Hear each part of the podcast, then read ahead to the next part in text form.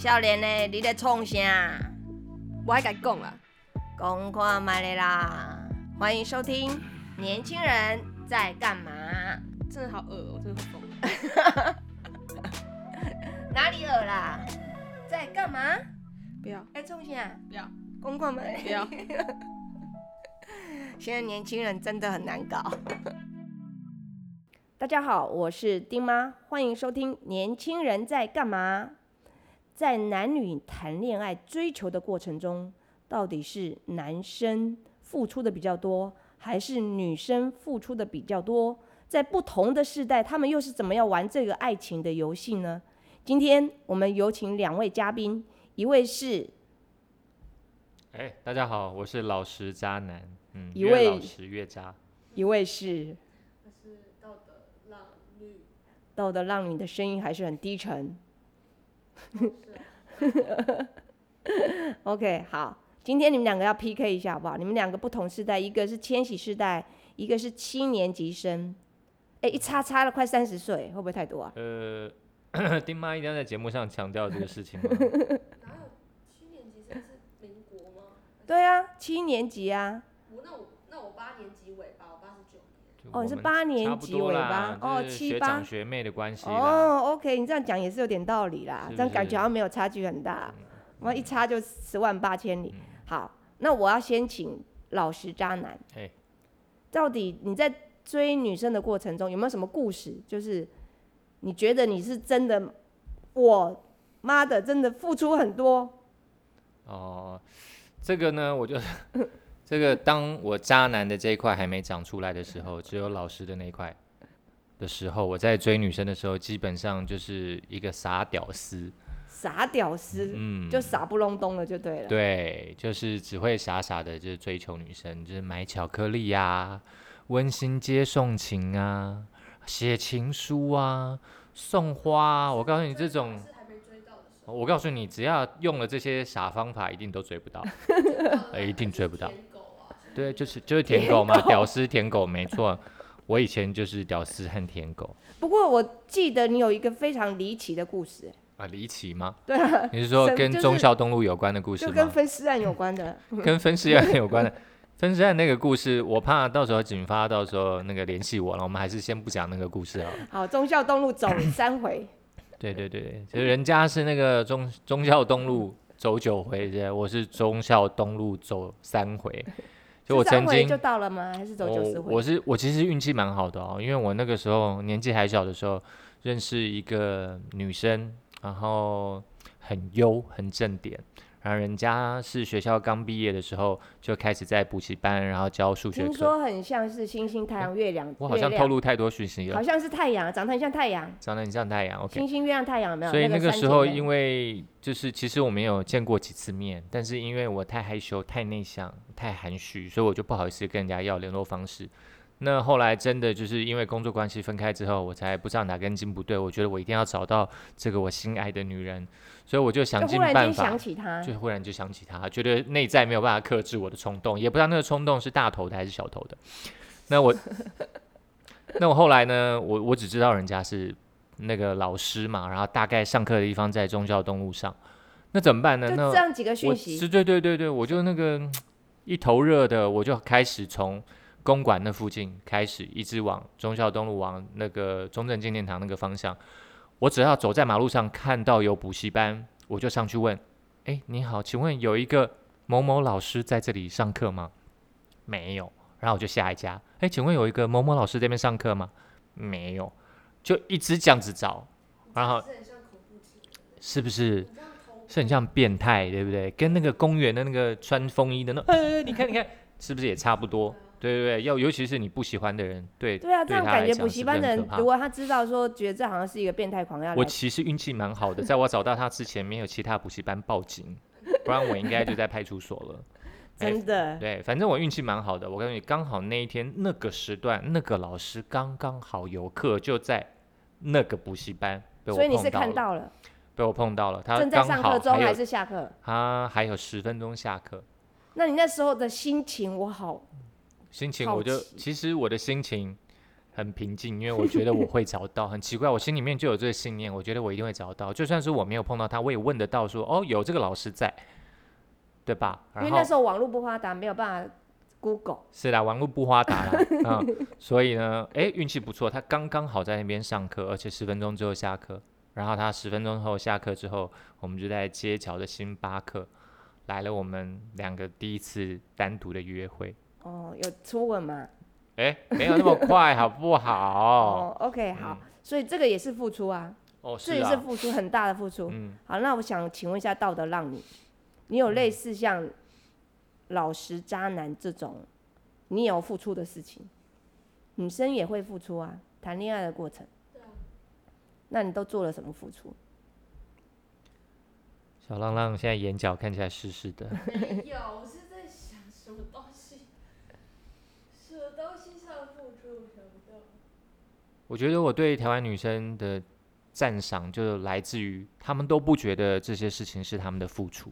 诶，有可能哦、嗯听说你有去帮人家打扫过房间是吗？就是打扫啊，打扫家里。你各位观众听到没有？他说就是打扫啊，也没怎么样，就是帮他们把他们家地板全部擦了一遍，马桶刷了一遍，然后床铺整理了一遍，衣服洗了一遍洗了一遍，内裤袜子然后烫了一遍而已啊。其实基本上每项都做过，所以这算不算付出啊？就觉得还好，心态上没有把这个事情归为付出，会觉得是付出，但是会知道这个东西没有中到，就是他抓嘛，就是没有一个 drama 的故事来去铺垫这整件事情，它就很平淡。。它是一个相处的过程里面的一个那个东西。哦，那你有没有这样讲好？有没有男生对你付出很多？先讲男生的部分。男生都有付出很多，对，有吧？可是我觉得我不喜欢呢、我以前有为什么个男朋友就是什么，我心情不好，他就是每天要从他的他的家离学校很近，他每天要从呃学校陪我就是回家，这样打四十分钟公车，然后再回去他家这样子。回去大概一小时吧。对啊，就反正他就上山来回要花两个小时他就每天在那边温馨接送型的。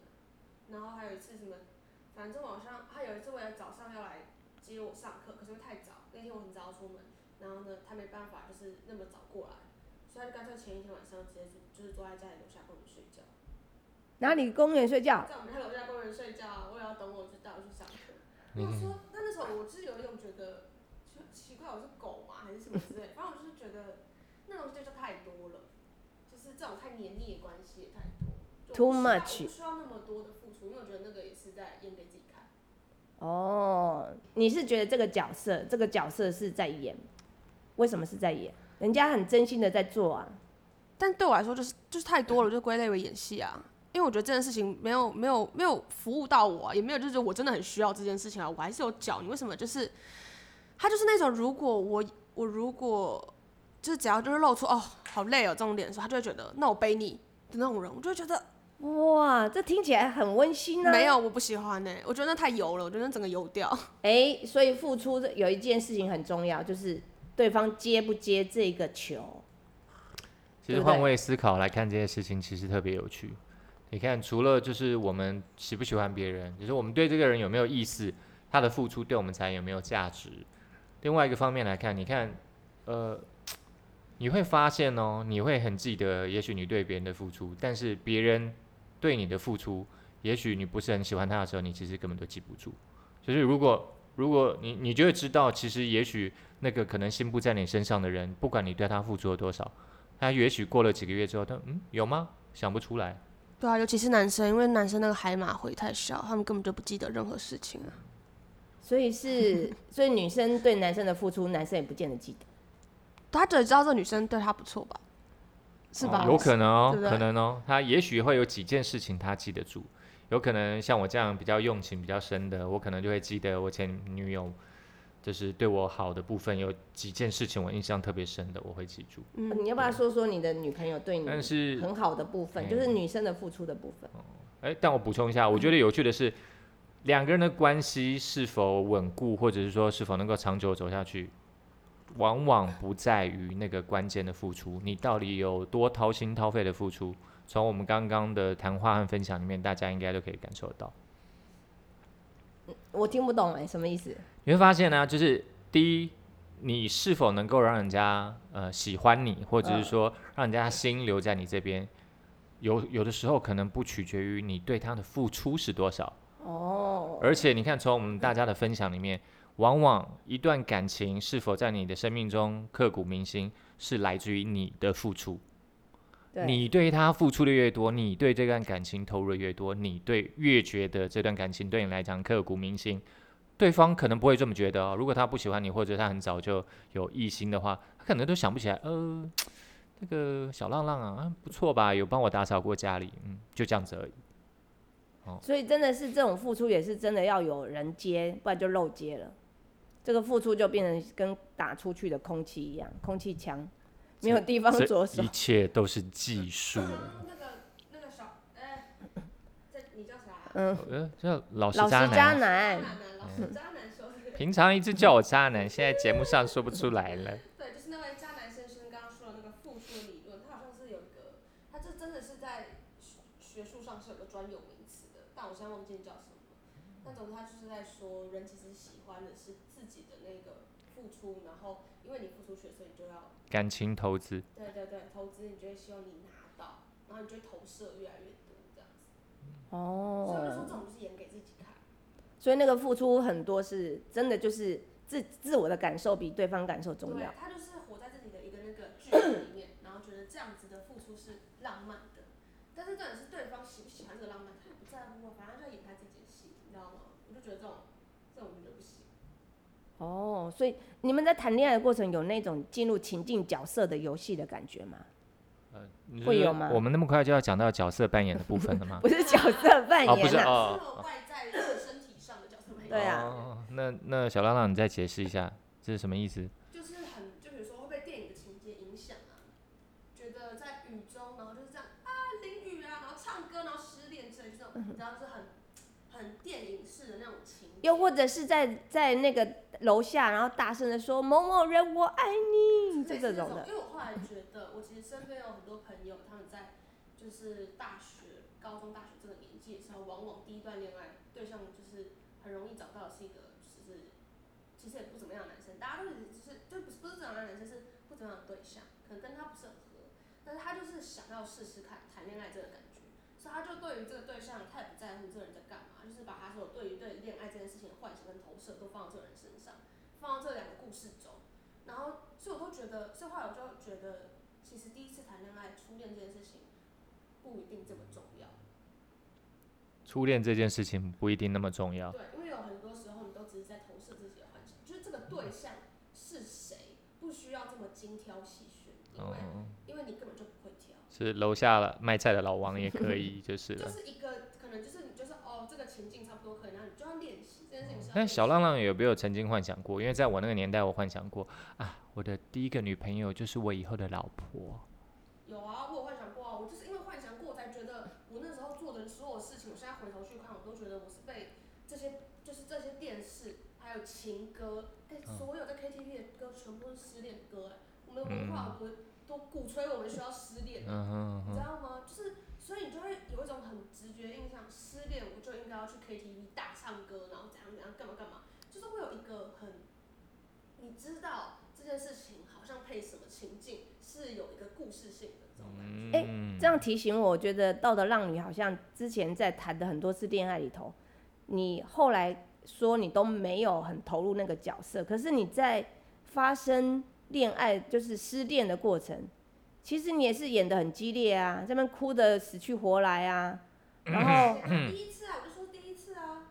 不只是第一次吧，很多次都这样。没有没有没有，我觉得那个都是呃，昨天晚上是第一次。不 是不是不是，哦是我自己我自己心理上，我自己心理上其实是没有负担的。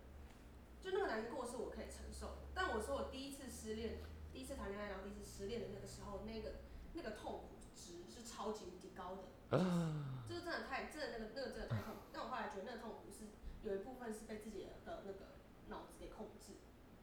就是应该要痛苦，想象，我可以想完全想象，就是有一个有一个有一个就是摄影机在拍我，嗯，然后我可以就是对着房间抱着棉被，然后这样啊，这样大哭之类的，完全就是我活在另外一个世界里面，然后看自己在痛苦。听起来很棒，你是不是很享受那个当下？对，我觉得后来就觉得对吧我是想下那个嗯享、享受的，所以我就觉得觉得我人生第一次失恋，失恋就要有个失恋的样子，对对不对？我怎么可以轻哦描淡写就让失恋过去呢？对我的第一次恋爱怎么可以这么不值得？就是哦，我其实也没差，换一个就好了。嗯这不行啊，这样子再怎么演下去，这剧本都哎、那你们真的跟 跟丁妈很不一样、欸，丁妈有曾经对另外一半有什么？不是在追求的过程，譬如说我真的就我刚才就很认真的在想，我到底有对哪一个男生在追求的过程中，我也是付出很多的。嗯，我付出的可能都是时间，就是跟这个人谈恋爱，那其他的好像没有做什么事。你知道作为一个女人最宝贵的是什么吗？做什么时间吗？就是时间。我们我觉得那个时间没有谈恋爱的时间，是因为那个时间是因为钱要用来念书，然后念书去谈恋爱，那是有罪恶感。你们知道那时候谈恋爱，像我们在年轻的时候，尤其是在高中生谈恋爱，大学生谈恋爱还好一点点，但高中生那个罪恶感超重。我要就是如果我们的节目有机会在全球各地就是落地，让大家听得到的话，我要告诉大家，你看台湾的女生有多好，她们都不觉得自己的付出是付出，你看她都把自己的青春和时间都奉献出去了，然后让另外一半把自己的肚子都搞大了，然后她也觉得嗯还好啊，不都应该是这样吗？哪有？不是啦，不是这意思。我现在讲的是谈恋爱的过程，谈恋爱过程真的没有做太多对对方做什么事。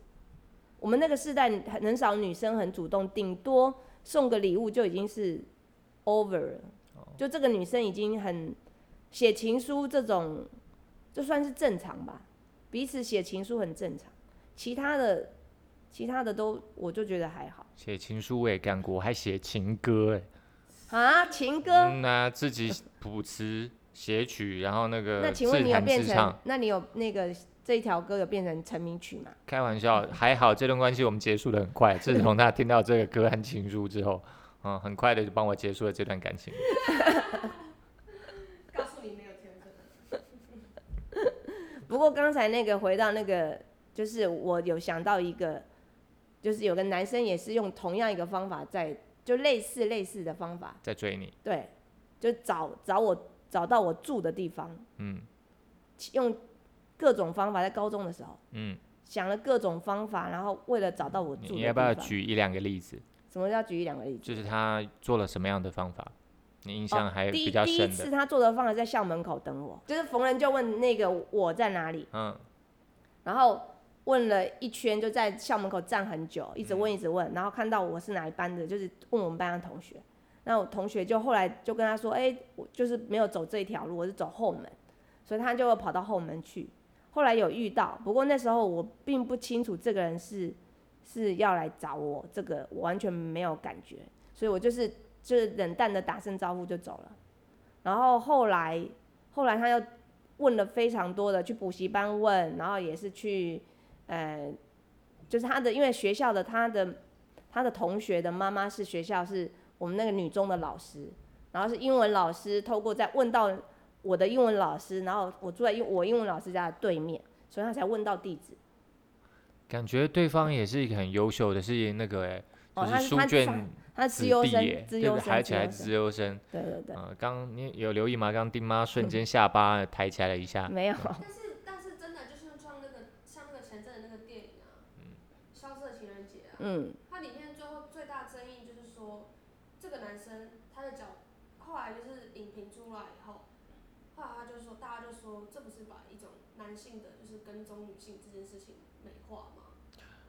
因为那男生就是暗恋这女生很久啊，然后每天都是邮邮局寄信给她，然后会看着她干嘛干嘛这样这样这样子，然后到后来就是直接变成就是他直接把就是时间莫名其妙冻结，然后他带那女生去海边看什么东西之类的，就是然后就是冻结不会动，他就不会动，然后他就可以跟他这样一起拍很多照片。那个女生也不会动，就会觉得这是一个很对，那女生不会动，只有全世界只有他自己一个人会动，她会动，那个男的会动，只有那男的会动。那女生会动，可是那时候没有感觉到恐怖，就是我们其实没有感觉到恐怖，其实感觉到的是，哦，你你找我找的这么用力，很好笑，就这样，没有感动，我没所以这件事情到底要怎么样去判断？就是你要怎么去判别这个人？所以就只是自己的感受？对，我觉得最主要是，如果这个人你没有那么讨厌，他这样做，其实你是会感动的。但是如果这个人是你不喜欢他这样做，你是会害怕的。对，就看你接不接这个球嘛。接了就是不怕啊，不接就是害怕。所以当我们要对对方付出的时候，其实也要看一下，真的对方对你们意思。你要对在这一点上面，其实也要一点拿捏，不容易。还是那句话，一切都是个技术。什么技术？你说说看。哦，就是就是在你跟一个人交往之前，不管是男生女生都一样，其实未到最后那一刻，你可以很确信对方对你喜欢有好感，千万不要把底牌亮出来啊！如果大家对于老实渣男的就是良性课程有兴趣的话，可以到时候在下方留言，然后我可以单独开课给大家。嗯啊，什么什么意思？你说我刚刚说的？我听不懂技术的部分呢。技术的部分就是。就是建议大家不要表白了啊！表白是表白的，我们大家都误会了表白的用意了。我们都觉得表白是为了要确立关系，嗯，但是其实，在表白之前，我们要先确立关系，然后再让表白，就是让这个关系更好，而不是利用表白来确立关系。啊，这是在这是在我的兵法里面是这样子的。所以你是觉得，因为表白以后就会有一个有一个上对象吗？一旦表白之后就戳破啦，就是你只能接受 yes or no，对不对？你就是搞暧昧啊。哎呀，你就是说他对方就是说要或者是不要，对吧？而且当一个人被表白的时候，他就会觉得哦自己是有价值的，他就会觉得他是有价值的感，他是有那个权利说好或不好，等于现在发球权在他手上。所以在这个游戏尚未你尚未表白之前，其实这个游戏都还有的玩，都还没结束。啊，当然我是从那个就是老实渣男嘛，我是从渣男的这个视角跟大家分享了哈。所以你的建议是说，就是慢慢这样子搞暧昧，然后有一点点谈感情，但是不戳破这一件事情，然后再慢慢从中确认关系。对，当你确定，没错，当你的好像求婚，然后或是就一个时间点刀子切下来这样子。嗯，当你确定了对方是对你有好感的，告诉你，你就算不说，他也是会喜欢你，跟你在一起的。对不对？是，对不对？不愧是都上了年纪的老男人。哎，不好意思啊，就是刚刚渣男部分的我在讲话。好，OK，所以听起来，听起来这个追求的这个过程，在暧昧期其实是一个很有意思的，就是有意思的技巧啦，也是很有意思的付出。但是我我很好奇，就是到底是年。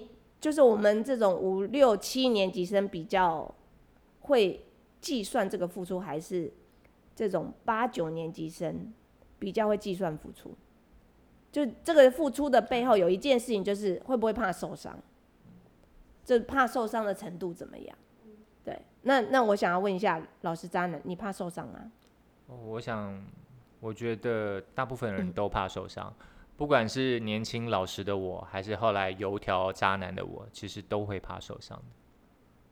怎怎么样的受伤？但是怕受伤，我觉得你这样一问，我突然很害很开心。我是一个怕受伤的人，这代表了我有部分的我是很真心的在跟别人交往的，不然我就不会有受伤的感觉。但但很怕受伤的道德浪女是觉得你是怕受伤还是不怕受伤？谁敢伤害我？嗯，不是妈的，就是这样子。听到没有？后面那个开始故作坚强了起来。我是真的很怕受伤，对啊。所以那如果怕受伤，怕受伤的话，会少一点付出还是多一点付出？应该说是会去。我觉得付出会会还是会，因为你就是你喜欢这个人，就想要对他付出嘛。他提出什么请请求要求你帮忙他什么，你就是会去帮。那。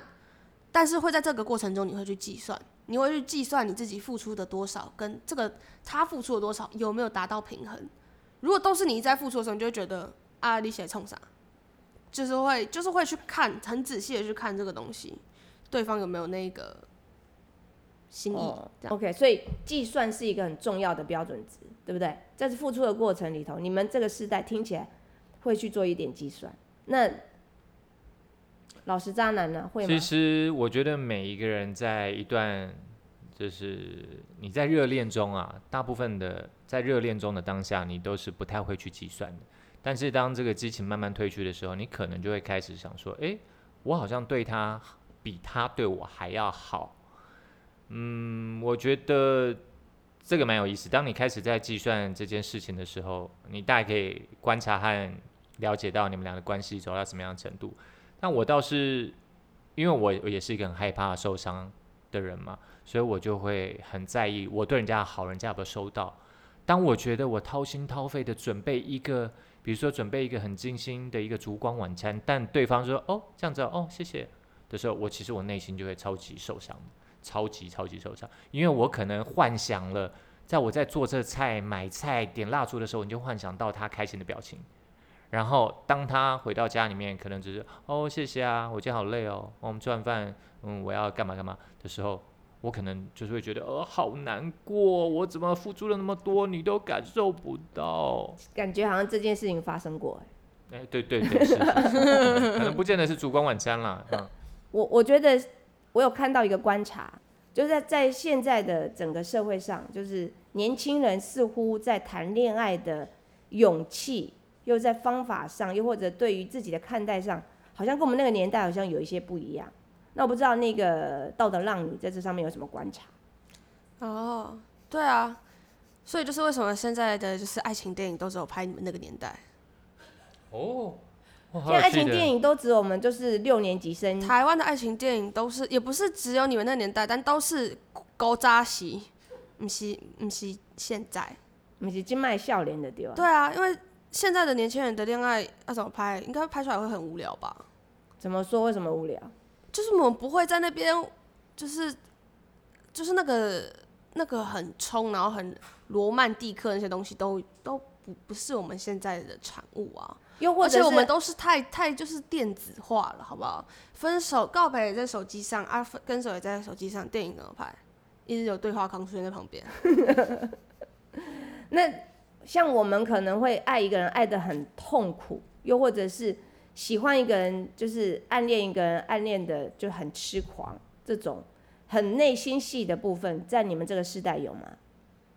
我觉得少数人还是有，但是多数人都是在呃，可能那是初恋吧。我觉得可能每个人初恋都稍微有一点点小疯啦，但是就是过了那个之后，都会开始知道，希望不要自己再那么受伤。简单来讲，就受伤一次之后，就不想要受伤那么严重了。对，哦，那就是很懂，就知道那个坑是什么，知道那个坑多深，踩下去自己会摔成什么样子，那就不要踩那么深，先哎、放进去看看，哦哦，好好好，还不会跌倒这样子，要先就要一直测，哦，先自己可以。承受到哪里，然后离开这个东西的时候，才不会整个人就是掉下去，然后还要爬出来，花很久时间。OK，那请问一下，那个诚实渣男，在这上面，你觉得你们这个世代跟千禧世代有什么不一样？哎，干嘛？诚实渣男为什么叹了一口气？其实啊、当然，因为可能是就像那个丁妈说的，我是上一个世代的人，所以在我自己的角度来看，可能也有跟丁妈类似的感受哈，或者是像那个小浪浪所说的，好像每个世代之间好像对于感情的付出不太一样。但是老实说，我觉得爱的形状是会改变的，因为每一个时期、每一个时代不一样。但是我觉得爱的密度是永远不会改变的。你现在你要告诉我说，你流的泪，你失恋的痛苦，跟我们那个时候是不一样的，其实我不相信。嗯，可能你会有你现在的环境里面，可能有跟你不一样的价值观，来让你觉得好像不太一样。但是我觉得大家在面对失去你爱的人事物的时候，那个感受是一样的。可能他你祭奠放他的方式不一样而已。所以对我来说，当然我可以找出很多的不一样，但是我看到的本质却是一样的。哦，这是老实渣男的观察，就是爱的形状可能不一样，但是它本质它里面的量子力学的组成是一样的。嗯，那你觉得呢？好，我没谈过他那么多段恋爱，我不知道啊、我没办法回答这一题。所以这是因为他恋恋爱的大数据比较大。对啊，不他的数据比较多，他才知道什么叫做爱啊。我们现在还在追爱的路上，这是什么东西啊？这个我真的是我爱的吗？这是喜欢，这还是爱？是不是？搞不清楚的状态下，我要怎么回答这一题？哦，OK，所以不过我也看到了一个，就是关于爱自己这件事情啊，就是你们这个世代的人似乎好像每一个人都比较懂得爱自己，会吗？会啊，是啊，那你们那是我们提倡的事情啊，提倡爱自己，就是那提提倡爱自己会有怎么样的恋爱的形状会长怎么不一样？如果提倡爱自己跟比较比较在乎别人的感受，这这种恋爱谈起来会有什么不一样？就你我这的观察个也只，能是想象啊，我又不知道，可是我又不知道另外别人那种很付出的是长什么样。啊没关系，就就你的观察和想对啊，象嘛。你的部分嘛，觉得哪里不一样？对啊，就是呃皱纹比较多，呃哦，好难。那嗯，我随便啦，就是这样子。所以我现在讲的是说，好，就是爱情，它在就是有人比较爱自己，有人比较呃，你们这个世代比较爱自己哦，我知，道了，就是不太想要不爱自己，是会在在乎对方的前提下，也要知道不会为这个人改变太多的这种哦爱自己。就是简单讲，我是什么样子就接受我是什么样子。对，就是我也不会就是为了要把自己塞到这个喜欢对象他的那个框架里面，然后就硬要自己就是变成他喜欢那个样子，不会那么委曲求全。对于选择的开放性比较，对于自己比较宽容。哦，对，这样这样你们谈起恋爱来就会，就是要谈一个舒服的恋爱。所以就会变成就很多人谈不到恋爱。在我的观察下，就是很多呃，比如说二十五、二十六岁，然后刚出社会，或者是快要三十岁，然后呢，就是都住在爸爸妈妈家的那种女生，然后他们很多啊，因为我是就是做打扫的，所以就是常去看别人的家庭，诶、你在干嘛这样子，所以我就知道他们大概长什么样子。然后就是这个类型的女生呢，就是她们好像到了一个年纪的时候，然后就会变成她们在这之前一直都在忙事业，然后或者是在冲事业，然后都没有在管感情的部分嘛。然后呢，到了一个年纪以后，突然要在乎感情以后，但他们已经定型了，他们在乎他们自己生活中的小确幸。然后呃，我每天每礼拜五晚上，我就是要去跟朋友小酌，我就是要怎样讲，他有一个自己和自己相处的方式 SOP。所以当今天他有一个人要来加入他的生活的时候，那个困难度就会提高，就会变成你要进入我的生活可以，但是你要跟着我的规则走。哦，你在讲你在讲的时候，我们的录音小助理一在旁边一直笑、哎，他可能下一次可能要加入我们谈话了。所以听起来就是这种呃比较爱自己的恋爱模的这种模式里头，事实上是比较难谈感情的。你这个讲的跟我之前我们公司的呃很多这种二十来岁的跟三十来岁没有没有男女朋友，然后一直就是单身狗到现在的。就是我们讲那个，这样好像对那个单身不敬哦、就是，可是他们的确会有这个问题，怎么样去 fit in 别人？因为他比要比较多的在乎自己的感受，不要去为对方改变太多。对，所以这东西还是要有个 balance。就我说爱自己这件事情，就是可以觉得这这个二十几岁、二十岁了，二十出头岁，就是我二十一岁这个年纪，好了，好不好？讲自己就好。然后呢，就是呢，我觉得这个恋爱的好，这个恋爱模式好处就是在于。你不会花太久的时间受伤，你也知道这不是一个很抓马，然后像以前一样就是呃，像电影里面演的那样，你硬要是一个一个很浪漫的告白，对于这些浪漫的想象全部就拆掉了。那所以变成就是变成相处上的一种品质，然后相处的品质，你在相处的过程中也去衡量那个拿捏那个关系。然后既然是要因为能相处，所以你就不会把自己的那个部分放到这么大。OK，我懂。好，所以刚才这个小浪浪讲的可不可以不要再叫我小浪浪了？我真的是搞不懂，我就觉得我是一个饼干吗？还是什么？道德浪女，道德浪女，她谢谢。刚才讲的这个观察关于爱情品质的部分，正是我们待会儿要继续往下延伸的话题。好，那我们今天刚才很重要，就是做一个小小的结论，就是有关于爱情在追求的过程里头，男生跟女生的这个付出的这个指标里头，看起来好像是男生在追，就是暧昧期的过程，他的动作会比较多。那女生的动作通常在这个过程里头，她的付出，她会感觉心甘情愿，他没有很多的花招，又或者是他这过程很自自然然的，他去做他该做的事。不过有一个很重要的关键就是暧昧期，就是那个暧昧期。刚才老实渣男跟我们讲，这个暧昧期有时候越久，它是一个就是会自自然的过渡到两个人的关系。可是如果暧昧期那个很短暂，然后要立刻说是男女朋友的话，其实那那个付出的那个过程的乐趣就会不见，就那个本来那个追求啊，有点暧昧的那个感觉就会变得比较低。是吗？你是这样讲的？没有没有，就是对啊，当然没有这样讲啊，我只是稍微稍微诠释一下啦。对，然后很重要的是，我们很重要的是在谈付出跟不付出，就是或是接受这一方里头，很重要是你付出的一定要是对方要的，不然这个一付出球就漏接了，那这个付出就会变成是恐怖。然后呢，本来是。